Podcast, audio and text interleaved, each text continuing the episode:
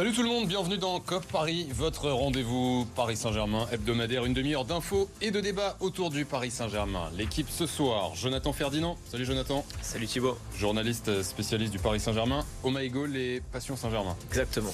Et Clément Pernia, également journaliste. Salut Thibaut, salut à tous. Salut Clément et également supporter du Paris Saint-Germain. Priori, ouais. C'est parti pour un mois de février chargé pour le PSG. Avant le retour de la Ligue des Champions la semaine prochaine, il y a Marseille, mercredi, en Coupe de France, en huitième de finale. La victoire contre Toulouse ce week-end vous a-t-elle rassuré avant ce match face à l'OM Ce sera notre premier débat. Et puis Christophe Galtier euh, l'a dit, euh, assumé ce week-end après la victoire contre Toulouse. Il veut que l'équipe joue pour Messi. L'entraîneur parisien a-t-il raison euh, de faire tout pour Messi? On en débat dans quelques minutes. Et puis comme tous les lundis, on verra ce qu'ont fait nos clubs franciliens, sports confondus ce week-end.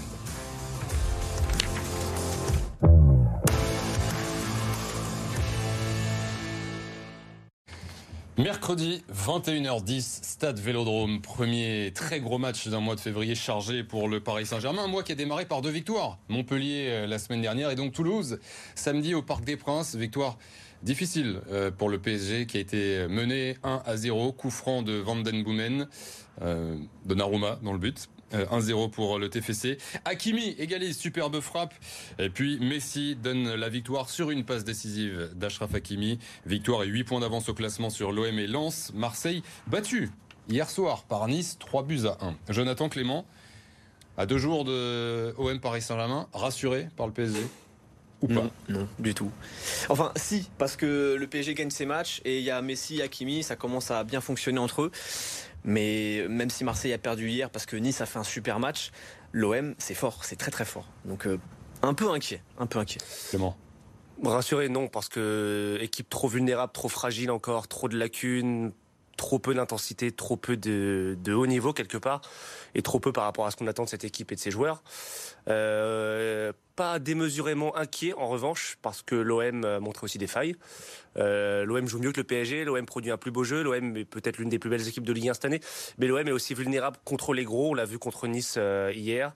Euh, il y a des espaces derrière, si tu, si tu joues un peu, si tu proposes du contenu, euh, il y a de quoi faire de belles choses, il y a de quoi les mettre vite en danger défensivement. Tu proposes du contenu, ça fait déjà une première condition. On a, on a le droit de se dire que contre l'OM, contre le rival historique, mmh. Paris va faire un peu plus que ce qu'il ne fait récemment, on a le droit de l'envisager. Mmh. J'en suis pas forcément convaincu, mais on peut l'envisager. Euh, je vous propose qu'on commence par les points positifs, parce qu'a priori, mm-hmm. il y en a peut-être un peu moins que les négatifs. Ça devrait aller plus vite. Vous allez me dire ce que vous en, en pensez, mais bon, on est d'accord que la bonne nouvelle de ce, cet après-coup du monde est l'une des rares, c'est Ashraf Hakimi.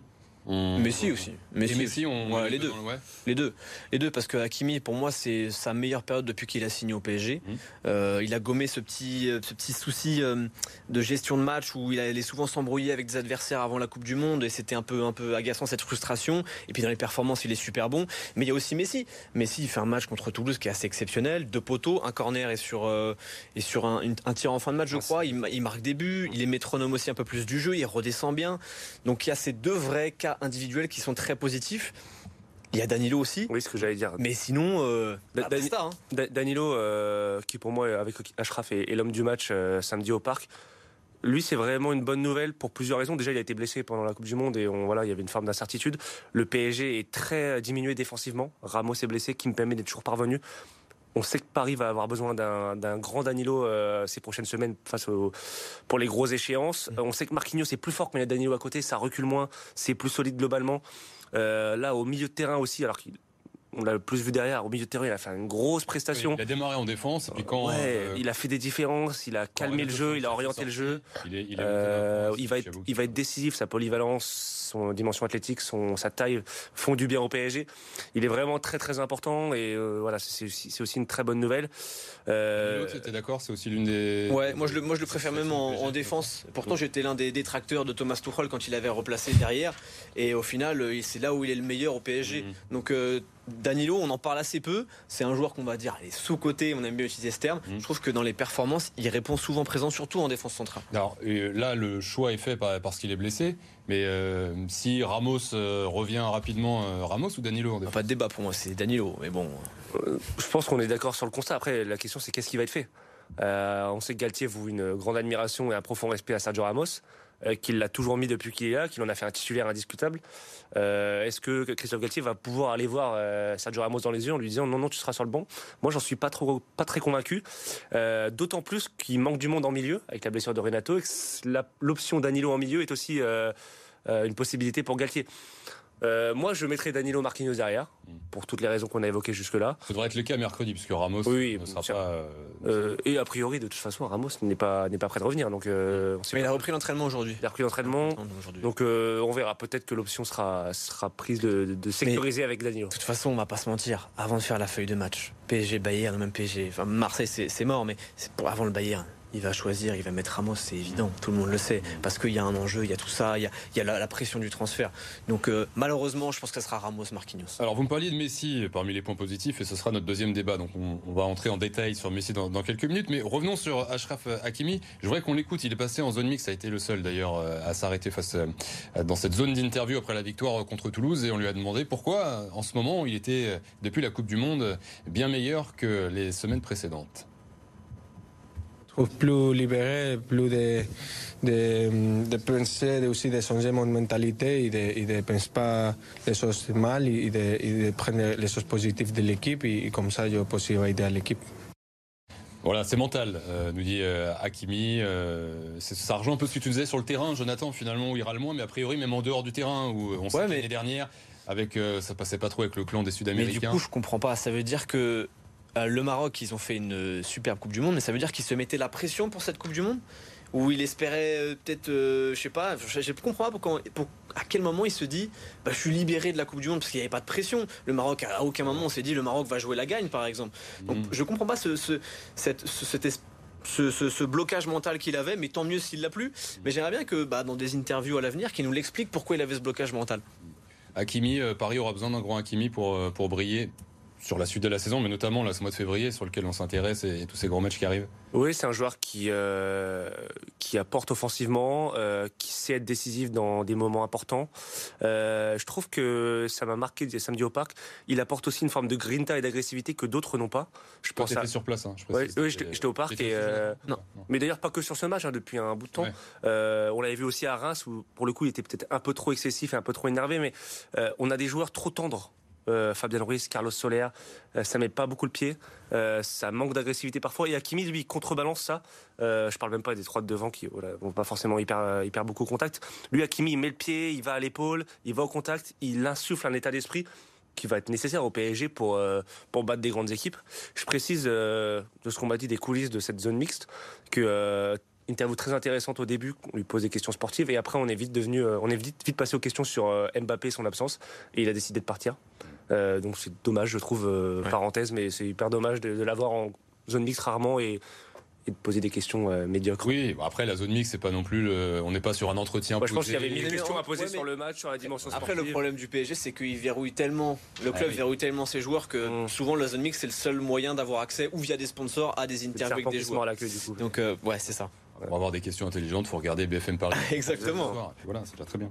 Euh, les points positifs, bon, on, les a résumés, on parlera de Messi dans quelques instants. Est-ce que vous voyez ce Paris Saint-Germain, depuis la Coupe du Monde, où bon, la reprise a été compliquée, euh, progresser? Est-ce qu'il y a des progrès, notamment sur la semaine dernière et avant d'entamer cette euh, en termes de résultats février? Parce que c'était irrégulier en, mmh. reprise de Coupe du Monde. Seulement en termes de résultats? Seulement en termes de résultats, parce que tu enchaînes avec deux victoires de suite. Euh, mais sinon, en termes de jeu, je trouve que c'est très très limité. À part, à part, Messi, mais on en parlera après. Mais sinon, en termes de jeu, ça reste encore limité. En termes d'intensité, ça reste limité. Donc, à part les cas individuels, je vois pas trop de, progression. Je sais pas sur quel levier le PG va s'appuyer. Justement, on en parlera après. Pour moi, le levier est tout trouvé. On en parlera après. Je fais du teasing, mais je vois pas sur quel levier le PG va se reposer pour gagner les 5 matchs à risque qui arrive entre le PSG, et euh, l'OM et les, les autres. il y a une forme d'incohérence euh, sportive puisque euh, les deux matchs à peu près potables du PSG, donc les deux, derniers, deviennent potables à partir du moment où Neymar et Mbappé ne sont plus là.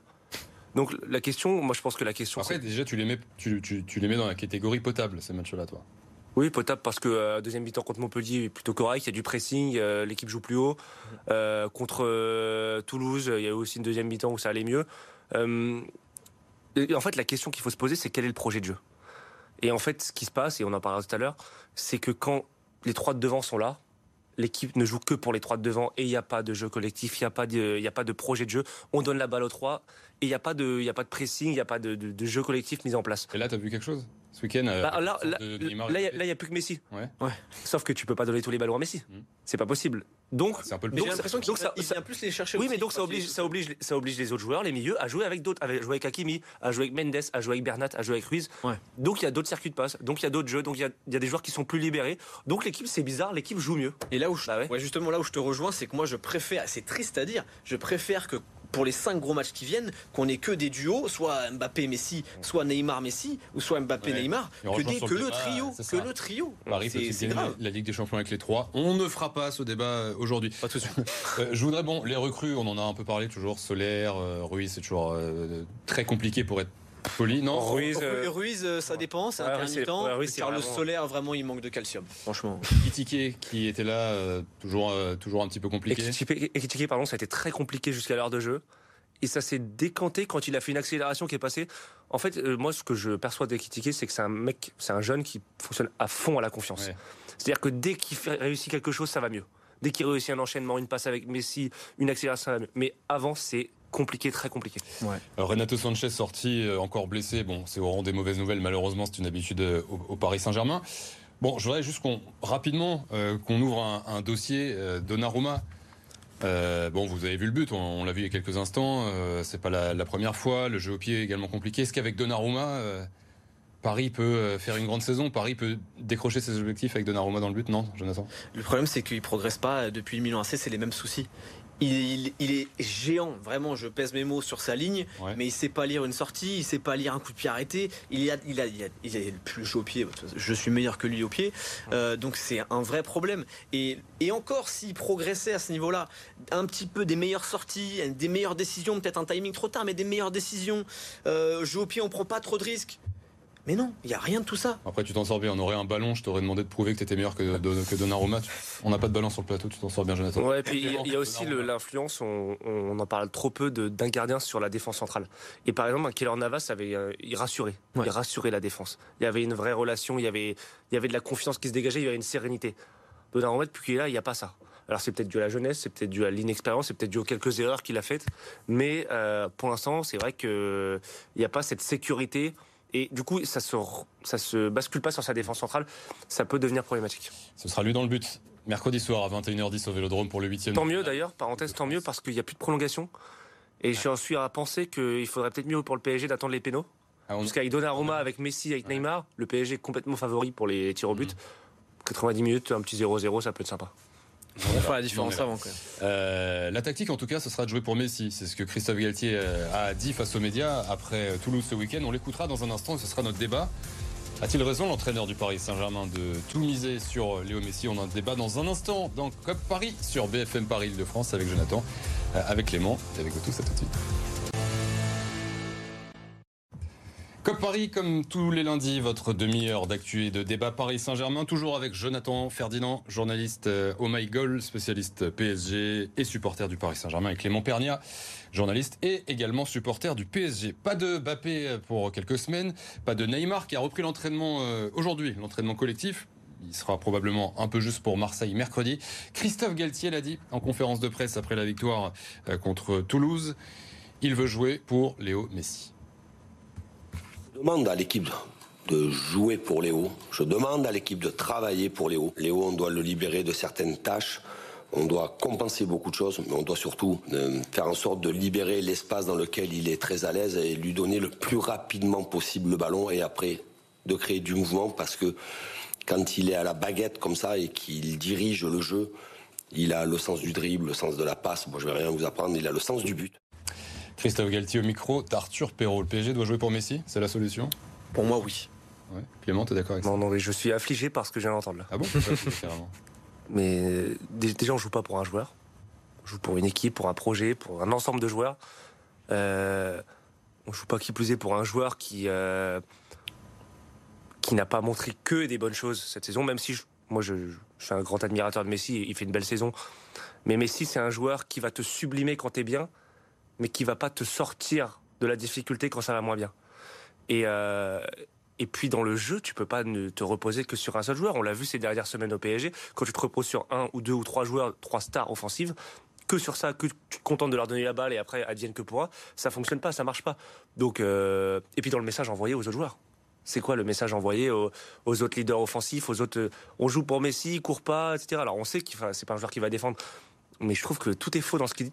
C'est vraiment à à l'envers de, de l'idée que je me fais du foot et du PSG. Jonathan Moi, il y a Ouais. deux choses déjà sur la déclat. euh, il faut le décharger de certaines tâches. Il s'était déchargé tout seul. bien sûr. Déjà, Donc là, c'est- premièrement. C'est acté quelque chose qu'on Ouais, voit tous. là, il met le coup de tampon et voilà. Ouais. Mais pour moi, par contre, je suis pas d'accord avec toi parce que euh, je vais pas faire une François Hollande 2012, hein, mais dans la mesure où Neymar n'est pas disponible, dans la mesure où Sergio Ramos n'est pas un cadre sur lequel on peut se reposer, dans la mesure où Mbappé euh, est pas disponible pour les on ne sait pas s'il sera disponible sur les 5 matchs qui arrivent de Money Time. Euh, il faut se reposer sur quelqu'un et sur un, un cas individuel qui performe, qui est bon.